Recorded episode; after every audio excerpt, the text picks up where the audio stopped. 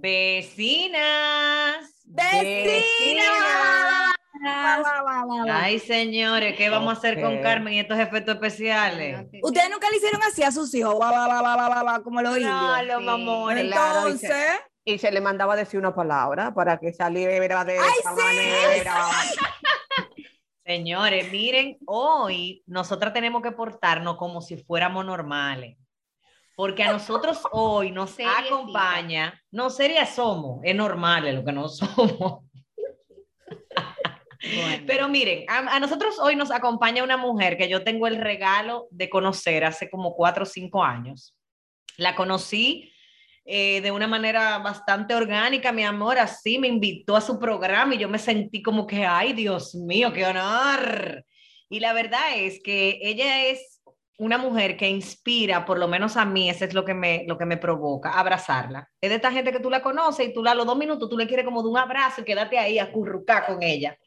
Es una mujer que es madre, es hija, eh, ha sido esposa y lo que yo pienso que la puede describir mejor es que es una tremenda humana con un corazón gigante que ha decidido dedicar su vida a pararse enfrente y a decirle no a la violencia contra la mujer. Señores, la magistrada Ana Andrea Villacamacho, esa mujer bella, porque entonces un muñecón también, ¿eh? mi amor, la real rubia de América. Hola, vecina. Bienvenida, magistrada.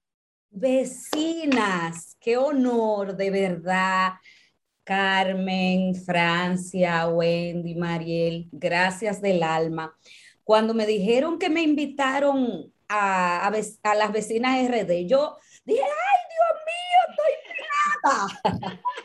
Lo que pasa es que usted es la real vecina, porque es que usted tiene así como todas las características que, que, que, que incluyen este vecindario.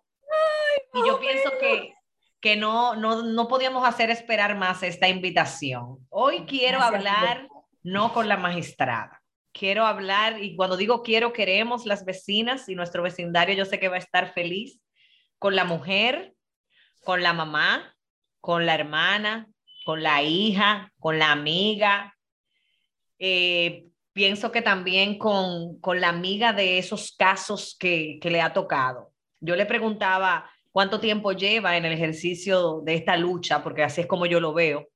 Y no creo que es una lucha en contra de la violencia, yo creo que usted hace honor a algo que yo creo y es que usted lucha a favor de la paz. Yo pienso que es una manera mucho más eh, sensata y directa de atacar la violencia, pero 16 años diciéndole a la gente hasta aquí, ámate, vamos, tú puedes. ¿Qué se siente? ¿Qué se siente? ¿Qué- ¿Cómo, ¿Cómo se ha vivido esos 16 años la mujer, la mamá, la esposa, todos los roles? Ay, ay, ay, ay, ay, miren vecinas, ha sido 16 años con sus noches y sus días retadores de, de muchas, eh, de muchas caídas. Me he caído mucho estos 16 años de ejercicio como procuradora fiscal y, como eh, procuradora de violencia hacia las mujeres. He tenido muchos aciertos, eh, he tenido muchos desaciertos, he metido la pata, he tenido también muchas alegrías, grandes decisiones, eh, ver mujeres eh, que me conocen en la calle y que yo no recuerdo sus rostros y que me han dicho, eh, yo estoy viva por usted, Wow. gente que dice, yo aprendí lo que era la violencia escuchándola a usted. Bueno, Ana Andrea Villacamacho es, es eso, es una mujer en construcción constante, que, que como ustedes dijeron, soy madre de Julio César. Un Es niño mi- maravilloso al que yo he ido a ver al comedy, tengo que decirlo, que entonces decidió decir, ok, mi mamá se dedica a, a secarle la lágrima a la gente, yo me voy a dedicar a sacarle lágrima, pero de la risa. Bueno, pero Ay. Dios mío, sí. Julio César y, y yo somos dos personajes. Eh, eh, Julio es muy, es como su mamá, repentista. Eh, él es muy noble, él es muy humano. eh, le, le duelen mucho las injusticias, él educa eh, por las causas sociales, pero también tiene un humor muy especial, muy él. Él es muy él. Y, y, yo lo admiro mucho. Quizás no se lo he dicho públicamente, esta es la primera vez que se lo digo y voy a hacer que esto él lo escuche. Eh, lo admiro mucho porque él es muy valiente y, y ha tenido también, igual que su madre, momentos muy difíciles, al igual que momentos de grandes eh, alegrías. De eso se trata la vida, de esos momentos. Entonces, San Andrés es eso, eh, una mujer que, que ama, que ríe, que canta. Señora, a mí me gusta mucho cantar. Ay, pero vamos a hacer el karaoke de las vecinas con la magistrada, mi amor. Claro, ay, sí, a mí me gusta cantar, me gusta la lectura, que tenga que ver con la violencia de género y los claro. obviamente. Em, me gustan las series de investigación penal, como La Ley y el Orden. Claro. Y el otro día yo, había un matiné sobre La Ley y el Orden. Yo duré como tres días y yo dije, señores, pero yo siento como que estoy trabajando ahí. No, vamos a cambiar y vamos a poner algo romanticón. Eh, mujer normal, normal, sí, normalita. Me gusta bailar también. Ah, pero usted es mi equipo, magistrada, porque yo no canto, pero bailo. Me gusta la fotografía. Eh, ah, pero bien, oye, Wendy, oye. Yo nunca he hecho un curso, yo nunca he hecho un curso, pero por ejemplo, yo quiero que ustedes sepan que yo una vez, eh, yo estudié periodismo, además de derecho, y una vez yo trabajaba como voluntaria en la parroquia San Antonio de Padua eh, produciendo la misa televisada, la misa que quizás ustedes, mucha gente ven en los canales de televisión que se hace desde San Antonio de Padua, comenzamos nosotros tomando cámaras prestadas de canales. Hasta que se hizo todo un equipo y entonces ya la gente de Gascue, de San Antonio de Padua, ya me conocían como Ana Andrea, la de la televisión. Y ese era mi apostolado. Entonces yo eh, durante toda la semana era Andrea la fiscal, la que rescataba mujeres abusadas y trancaba a los hombres agresores. Y entonces los sábados yo entraba en la tarde en otro personaje, que era Andrea la que producía la misa televisada. Pero, pero bien diversa la magistrada. Ahora, Andrea, me da la curiosidad y sé que muchas vecinas se van a sentir con la misma curiosidad que yo. Estudiaste, estudiaste Derecho, pero te inclinaste en la ayuda a la mujer. ¿Qué te lleva a dedicarte a ayudar a la mujer? Mira, yo empecé en, en julio del 2005, empecé como fiscalizadora eh, desde el primer escalafón del Ministerio Público y estaba en el Tribunal Especial de Tránsito.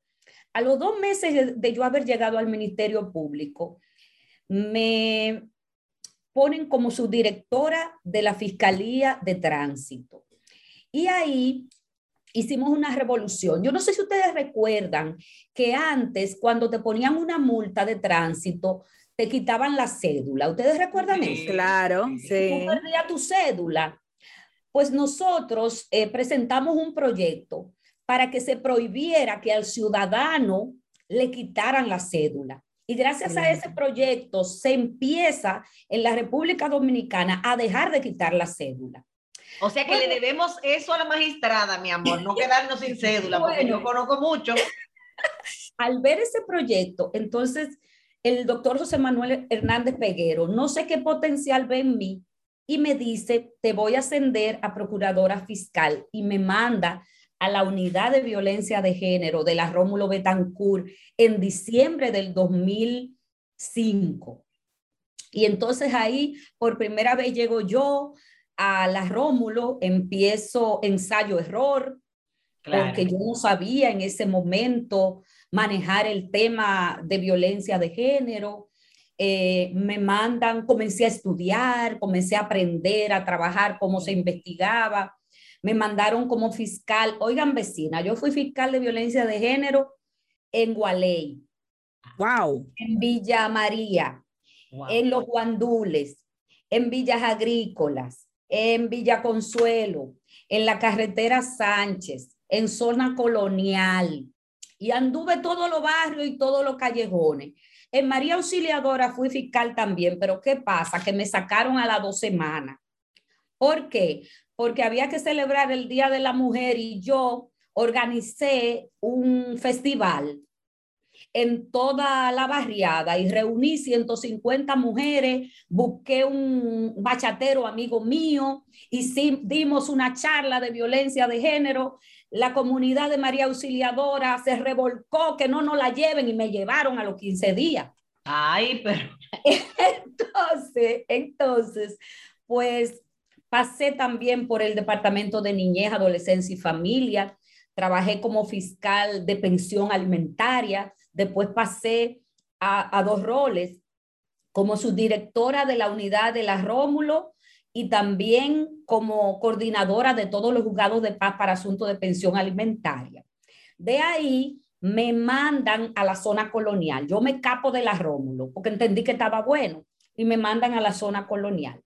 Cuando llega la magistrada Jenny Berenice de Santiago, aquí a fiscal del distrito, no sé quién le habló de mí, y como premio, entendía ella que era un premio, mandan otra vez para la Rómulo de donde yo me había escapado ya. Cuando, cuando yo te conocí, tú estabas ahí en la de la Rómulo. En buen dominicano, eso fue un caramelito envenenado. Exacto. Bueno, eh, me pasé mm, todo este tiempo estudiando mucho el tema de violencia de género, porque es un tema tan complejo, con tantas aritas, tan difícil de entender, que yo tuve que ser fiscal en barrios, meterme en callejones, hablar con las mujeres, entender su historia, aprender a armar casos de la nada, sin recursos, para poder, y estudiar mucho para poder comprender la violencia. La violencia no es tan fácil de entender.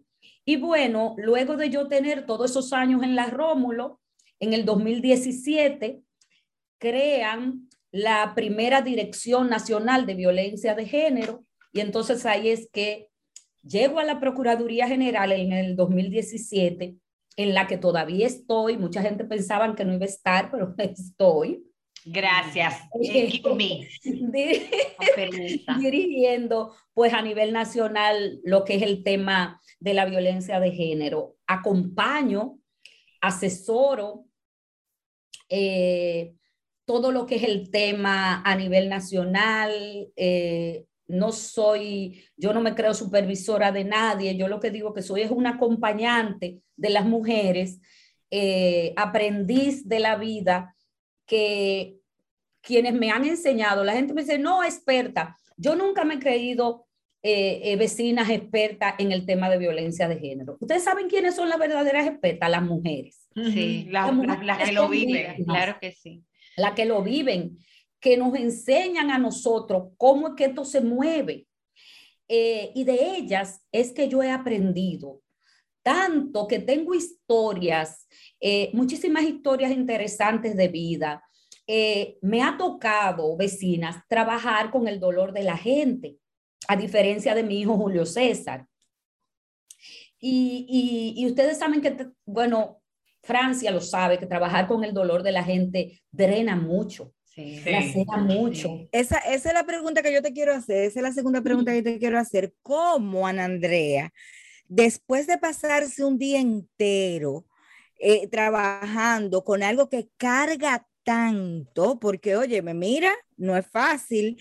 Llega a tu casa, ¿cómo tú haces para quitarte esa ropa de magistrada ayudando a la mujer cuando llegas a tu casa para poder drenar y, dormir quizás un poquito más tranquila, tener una noche tranquila? Bueno, Carmen, lo primero que hago es que entro a la casa y me quito los zapatos. Tiro la mochila y la cartera y desde el pasillo comienzo a desaforrarme. Claro, claro pero les tengo un cuento. Eh, la fiscal que sale de la Procuraduría y llega a su casa, le es difícil quitarse el traje. ¿Por qué? Porque el teléfono y la flota suenan luego de que ya yo he salido de la oficina. Sábado, domingo y días feriados. Sí, O porque el sea- agresor no tiene horario para agredir. No, le- no, esto no coge vacaciones. No. O sea, la violencia no toma vacaciones. Entonces, eh, ¿qué hago? Bueno, eh, trato de darle calor a mi hijo, hablo plepla con alguna amiga, porque en este momento de la vida estoy soltera, no sé mañana. Ah, muy bien. Está Ah, bella, no. solteramente bella. pero que no. Eh, a- eh, me pongo a ver alguna serie, me encantan las series turcas. Ay, sí, qué Ay, bien. porque son buen mozo los turcos. Ah, se echa su colirio, se echa su colirio. Eh, y, y tengo, por ejemplo, he tenido la vida, la vida ha tenido que obligarme a, a hacer jornadas de autocuidado. Yo tengo mi terapeuta, ustedes entenderán que esto no es a capela. Claro, Claro. es muy importante. Yo tengo mi terapeuta que me acompaña, me, me ayuda en mis procesos, tengo mis amigas, eh, unas fiscales, otras que las tengo desde pequeña, que son soportes, paño de lágrimas, o sea, yo tengo mi red de apoyo, Carmen, Claro. es así. Eh, tengo, eh, cuando Francia decía que soy humana, es verdad. Yo, por ejemplo, eh, no he perdido mi capacidad de asombro, no la he perdido. Eso es muy importante. Eso o sea, yo, bueno. yo, yo soy a la vez fuerte y a la vez emocional. O sea, yo soy de las que, de las que lloro ante la injusticia. Se llama, yo diría, yo diría magistrada, perdóneme la interrupción, que es la palabra con la que yo a, a veces lucho y quiero rescatar, que es la vulnerabilidad. O sea, a veces la gente cree que, bueno, soy fuerte y débil. No, puede ser fuerte o débil, no importa. Lo que necesitas accesar es a ser vulnerable, que es determinar en qué momento la vulnerabilidad tú le das espacio para llorar, para sentir, y en qué momento tú pues sobrepones eh, la, la, fortaleza que se requiere para ejercer, por ejemplo, su carrera y poder acompañar a una mujer a no seguirse dejando violentar, a pesar de que esa mujer, por ejemplo, entiende que sigue amando a ese hombre. Claro que sí, porque eh, eh, votar marido ajeno, vecina, es lo más fácil. Ay, sí, votar marido ajeno, pero mire, es tan difícil salir de una situación de violencia como ustedes no se pueden imaginar. La, o sea, es, es como a mí me decían cuando yo hice la especialidad en esto, que es como un túnel, la violencia es como que la mujer tenga un túnel, que ella sabe que al final hay una luz, pero mientras tanto es difícil el camino. Claro. Más cuando está sola. Es el único delito difícil y especial que nosotros tenemos que investigar sin la mujer por el síndrome de la mujer maltratada, por el síndrome de Estocolmo doméstico, por el doble ciego, porque el amor ciega y el mal amor ciega más todavía. Así es. Pero, pero Ana Andrea, estamos hablando de, de, la violencia contra la mujer.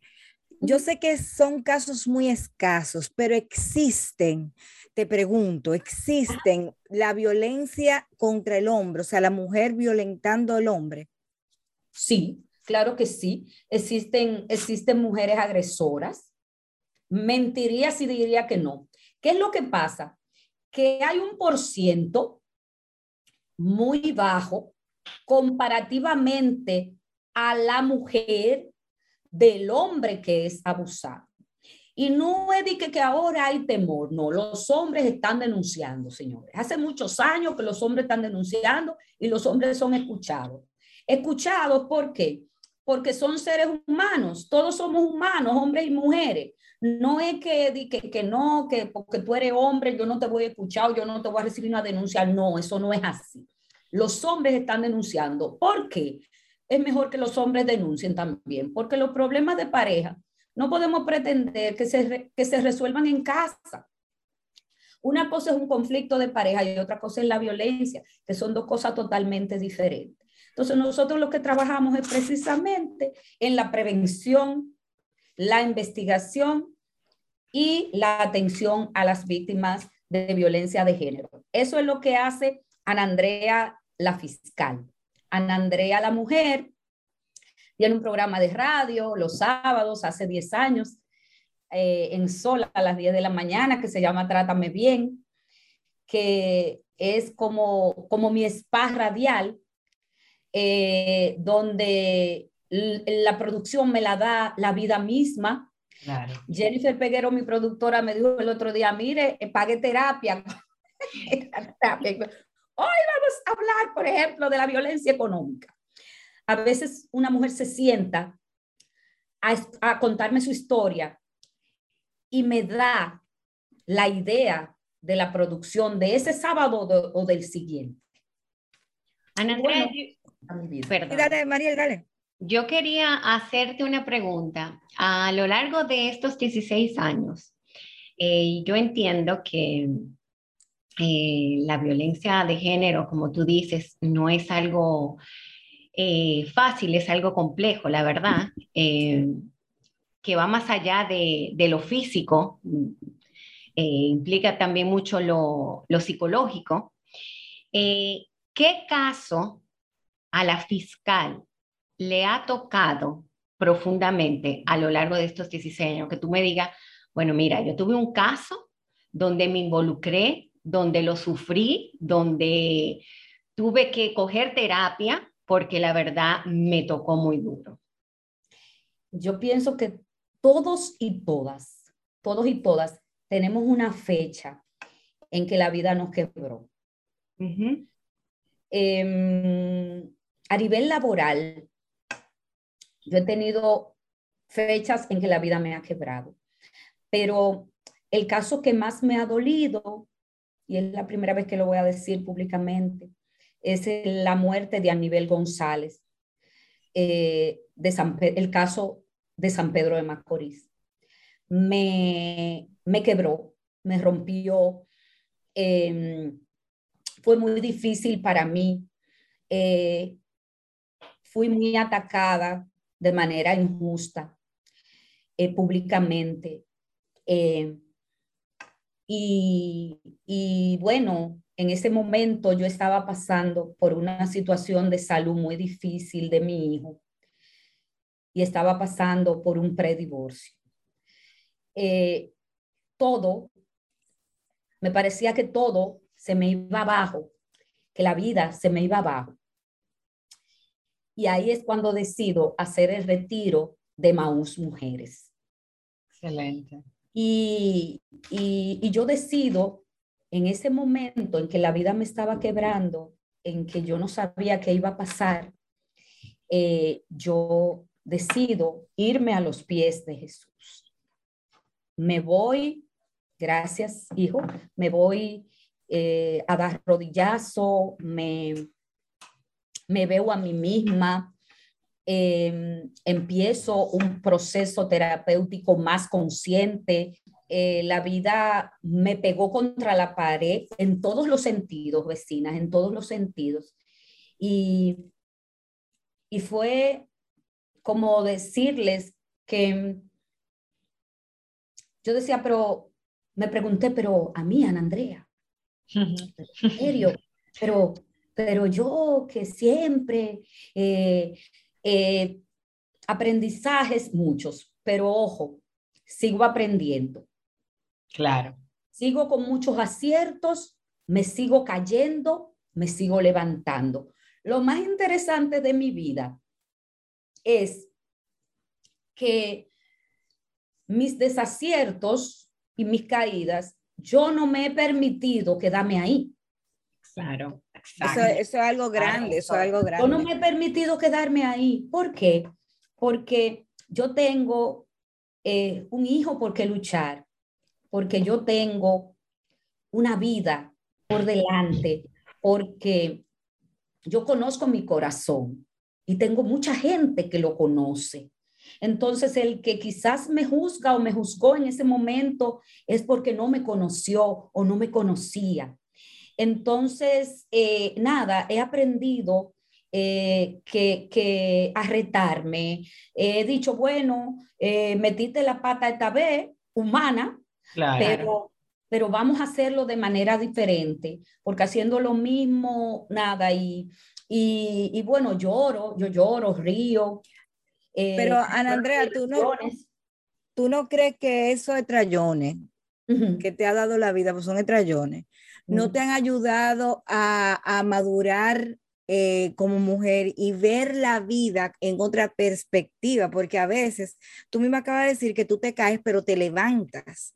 Eso es algo que Francia, que está aquí, puede decir que eso es muy difícil. No todos los seres humanos tienen esa, esa, esa bendición de poder caerse y levantarse. Entonces yo siento que eso te ha convertido quizás en la mujer que eres hoy día.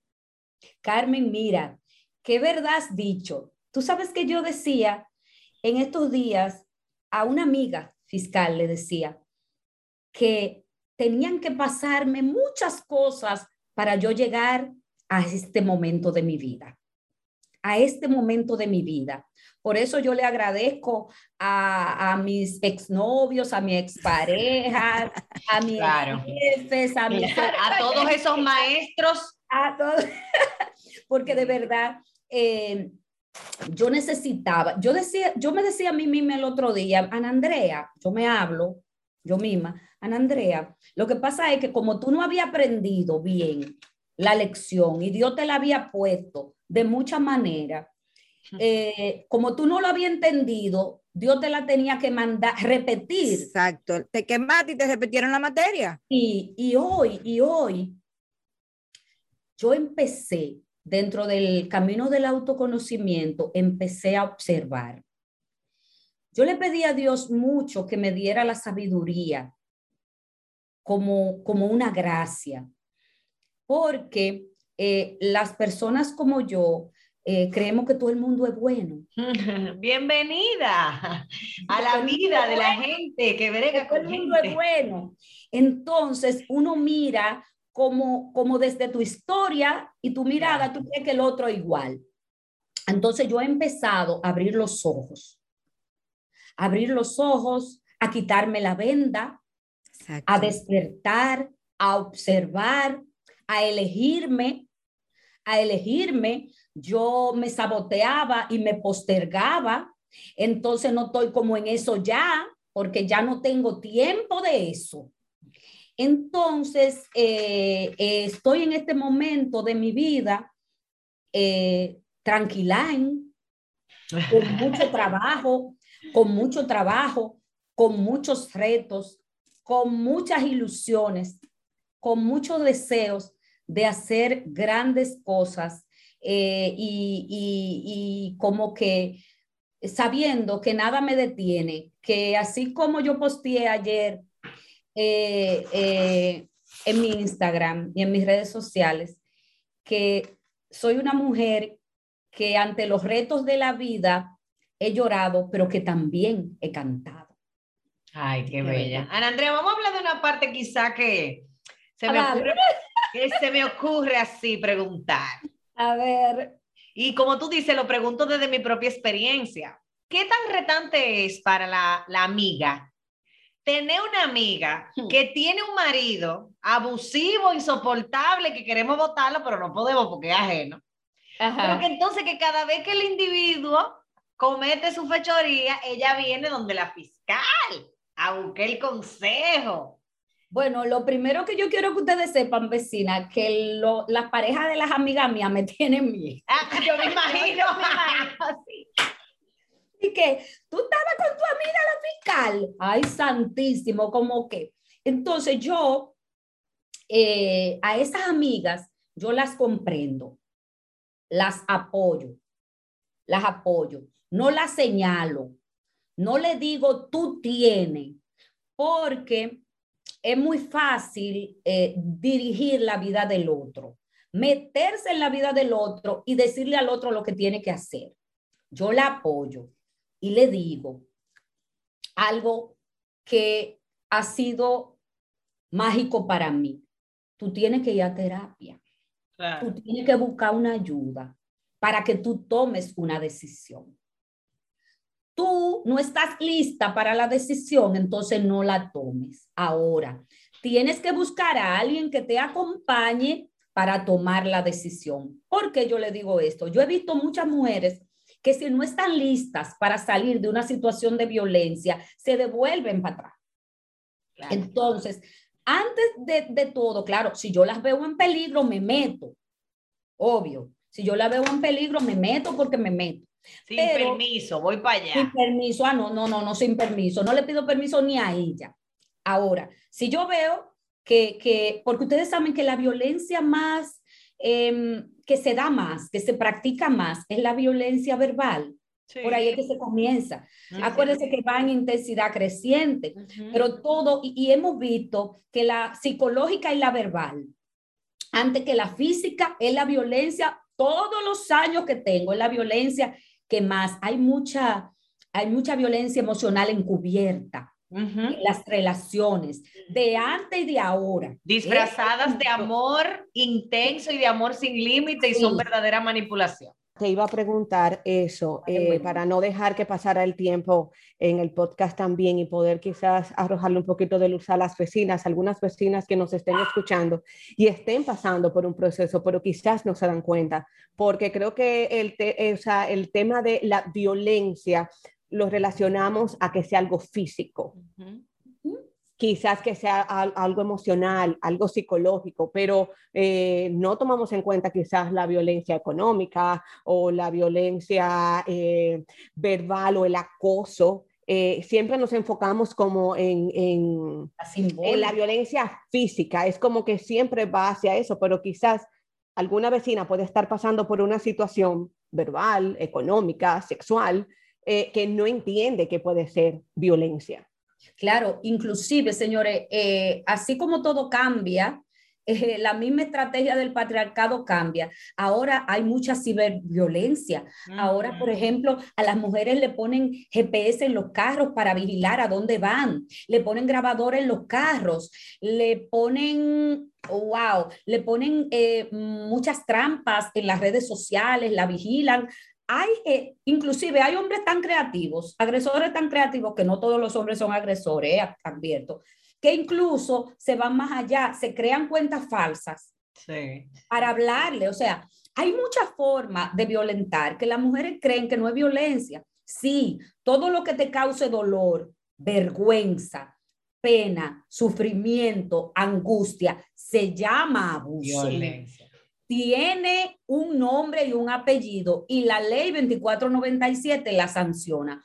Por eso, buscar ayuda terapéutica para abrir los ojos y porque las mujeres no se reconocen como víctimas. Oye, yo te puedo decir que he visto miles de historias en estos 16 años de diferentes formas de abuso, pero abuso que tú no te imaginas. Cuando tú hablas del sexual, Wendy, hay hombres, señores, que de manera olímpica eh, le dicen a la mujer, mira, hay que hacer un trío esta noche Claro. hay que hacer un trío esta noche y la mujer llena de vergüenza y le lleva la otra mujer al trío. Mira, vamos a ver qué tú haces. O sea, hay muchísimas formas de abuso, ahora muchas. Y las mujeres que nos están escuchando deben de entender que el amor no duele, como yo digo hace 10 años. O sea, Y, Si el amor no duele- duele y si duele no es amor. si eso te duele, no es amor, es un abuso. Si te duele, no es amor, es un abuso. Y el abuso es consciente. No es verdad y que, que el hombre que asesinó, no, di que, que no mentira. El, son, es toda acción o conducta que cause un daño Claro. y lo hace con una intención. ¿Por qué? Porque si usted como, como pareja mía solo piensa en el bienestar suyo, de usted, y usted no piensa en mí, ¿qué clase de amor es ese? Usted no me quiere. Eso es ego, eso es ego totalmente. Eso es ego y narcisismo. Muchas gracias, manéjese. Bye bye, feliz Navidad. Que le vaya bien. Entonces yo pienso eso, que los hombres y las mujeres tenemos derecho a luchar por nuestro bienestar. Tenemos derecho a estar bien, señores. Cuando yo me estaba divorciando de mi primer matrimonio, de mi La primer, carita que ella pone, señora, hay que verla. En mi primero, me dice un sacerdote que me acompañaba espiritualmente en ese proceso. Yo creo mucho en el apoyo. Me decía, Dios no te mandó a este mundo a sufrir. Porque hay gente como que creen que, que Este es mi cruz, me tocó es esto. ay, no me diga, pues no. No, pues ya es que la no. cruz que nos tocaba, ya. Jesucristo la vivió, ya por eso Sí, fue que Jesucristo fue a sí. la cruz. No, Lo grande no, es, no es que cuando Esta vida yo no sé. Que cuando Esta uno vida es muy decide corta, salir de Mariela. ahí, cuando uno decide salir de ahí, uno es la mala. Ah, claro, sí, está bien, pero que uno no vino a la vida a un concurso de belleza todo el tiempo, ni de popularidad. no, no, no, no, no importa, eso no importa. Yo digo que uno, ajá, y, y, y quién no, uno no nació aquí de que pasé mártir y esto no. La buena noticia con respecto a la última intervención de, de, Wendy es que de la violencia se puede salir. Y eso es bueno que las vecinas lo sepan, claro. todas las del patio y las que nos están escuchando, que de esa situación de abuso se sale. Se sale con denunciar, se sale con ayuda terapéutica, se sale con el apoyo de tu red de amigas cercanas y de tu familia, se sale. Y una mujer que está sumida en la violencia puede salir de ahí y continuar con un proyecto de vida. Magistrado, una pregunta. Desde su experiencia, ¿hay ex violentos? No, ex violento. Bueno. Por, lo digo por la cantidad de vecinas que nos van a estar escuchando uh -huh. y, y como nosotras hablábamos el otro día, personas que lo que creen es estar luchando y realmente lo que se están es sumiendo en ese círculo vicioso. Hay una corriente que dice que sí, que hay hombres violentos que se pueden restaurar y, yo creo que hay personas que se pueden restaurar. Ahora, lo que a mí me queda claro, ya esto es una opinión personal, por eso quiero escucharla a usted, es que nadie se sana donde se enfermó. Claro que no, miren, dice Luis Berger, que el que sabe de esto, no yo, que la violencia es una conducta aprendida. De hecho, tenemos un estudio que viene por ahí que va a demostrar esa tesis de Luis Vergés. Entonces, si yo aprendo a ser violento, yo puedo desaprender a ser violento, pero es una decisión muy consciente que el varón macho masculino tiene que hacer. Porque miren lo que pasa. Hay hombres que tienen situación de, de manejo de ira, de no manejo de ira, de, de, de, abuso, que no se reconocen agresores. Entonces, si usted no se reconoce que está mal, que no le gusta ir a terapia, que dicen que no van para psicóloga y que no van y que no, que nadie lo aconseje. Entonces, si hay una, si usted no quiere cambiar, usted se va a quedar ahí siendo un abusador.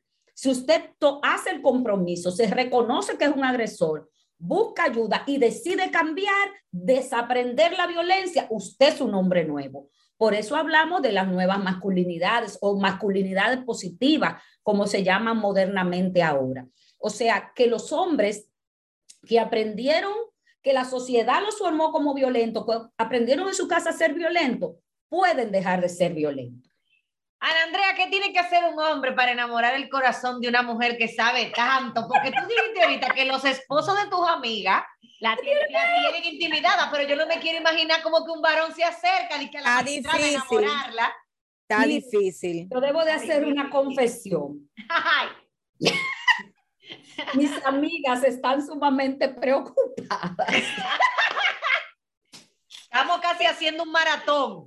¿Qué vamos a hacer con Ana Andrea? No, eh, yo lo que creo es que eh, un hombre que quiera ganarse mi corazón debe ser un hombre muy humano, que no lleve como bandera el narcisismo, que no se, que no se ame solo a sí mismo, sino que, que sea un hombre capaz de, de saber amar a una mujer.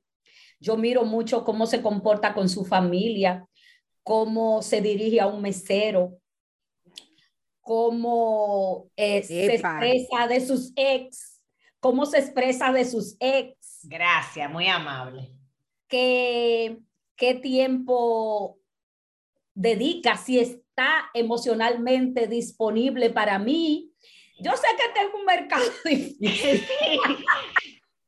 No, pero, pero yo creo que, que ah, mm, bueno, y de ñapa, si, si es un hombre con temor de Dios, mucho mejor. Estoy como pidiendo mucho, vecino. No, no. Dice, dice la Eso palabra, llega. dice eso la palabra que hay que pedir y pedir bien. No y ser paciente, que eso llega. No para los deleites de la carne, sino para esperar que en Dios se hagan las cosas. Pero yo pienso que, que a Dios hay que, hay que hablarle con el corazón, porque además, aunque tú no se lo digas, el Señor conoce. Si te gustan altos, chiquitos, blanquitos, eso que, que no importa, no, No, me importa yo el estándar. Yo lo que sí, sí, sueño con que sea una persona muy humana, una persona muy humana, capaz de entender lo que hago y de apoyarme y acompañarme en mi vuelo. Una vez yo vi una frase que, que, que me se me quedó, me quedó, y dice que una mujer segura de sí misma eh, no tiene miedo de vivir sola, sino tiene miedo de vivir mal acompañada. Eh. Claro. Para que tú veas cómo son las cosas de la vida. Y eso lo pusieron en un grupo de mujeres, donde había una muchacha eh, divorciada también, diciendo que ella no encuentra, que, la cosa no está fácil, que, que los hombres están difíciles. Pero yo creo que quizás esa mujer es tan segura de sí misma que ella no está cogiendo cualquier cosa también. Mira, Carmen, tú sabes algo. Yo digo que es una persona también que tiene que aprenderme, aceptarme imperfecta, con mis errores, con mis grietas, con mis días buenos, con mis días no tan buenos, aceptar, porque eh, quizás ustedes creen, ay, bueno, esta mujer es fiscal, no, no, yo soy ante todo un ser humano, una mujer en construcción, como yo dije, que, eh, que soy muy emotiva a la vez, eh, así como también soy bastante recta en el tema del oficio que me ha tocado desempeñar, porque yo no soy la fiscal, eso es lo que yo trabajo. Pero eso, no me define como lo que yo soy. Yo soy Ana Andrea Villa Camacho, por lo menos eso es lo que dice mi cédula. Y, y así, me, así me siento. Mañana siento también que soy un ave de paso. Amén. yo soy un ave de paso. Eso no es mío. O sea, eso es un cargo. Hay gente que sin un cargo no existen. No, yo soy más que un cargo. Soy un ser humano. Bueno, si tú me preguntas a mí, eh, eh, Ana Andrea, eh, lo que yo he podido escuchar de ti, lo que hemos podido escuchar de ti, nuestra vecina y este vecindario, es que tú eres, aparte de ser madre, eres una mujer guerrera, eres una mujer resiliente, o sea, que, le que, dijiste, lo dijiste, lo pueden darle para atrás y lo vuelven y lo escuchan, que te cae y te levanta, te cae y te levanta. Y yo siento que eso te define como una mujer segura. Y yo creo que para nosotros ha sido un placer de verdad tenerte aquí con nosotros. y, una mujer, y una mujer como tú va, lo que va dejando es huellas en el camino. Y la verdad que para nosotros es un honor haber compartido contigo este momentito, de verdad. Eh, te deseamos lo mejor.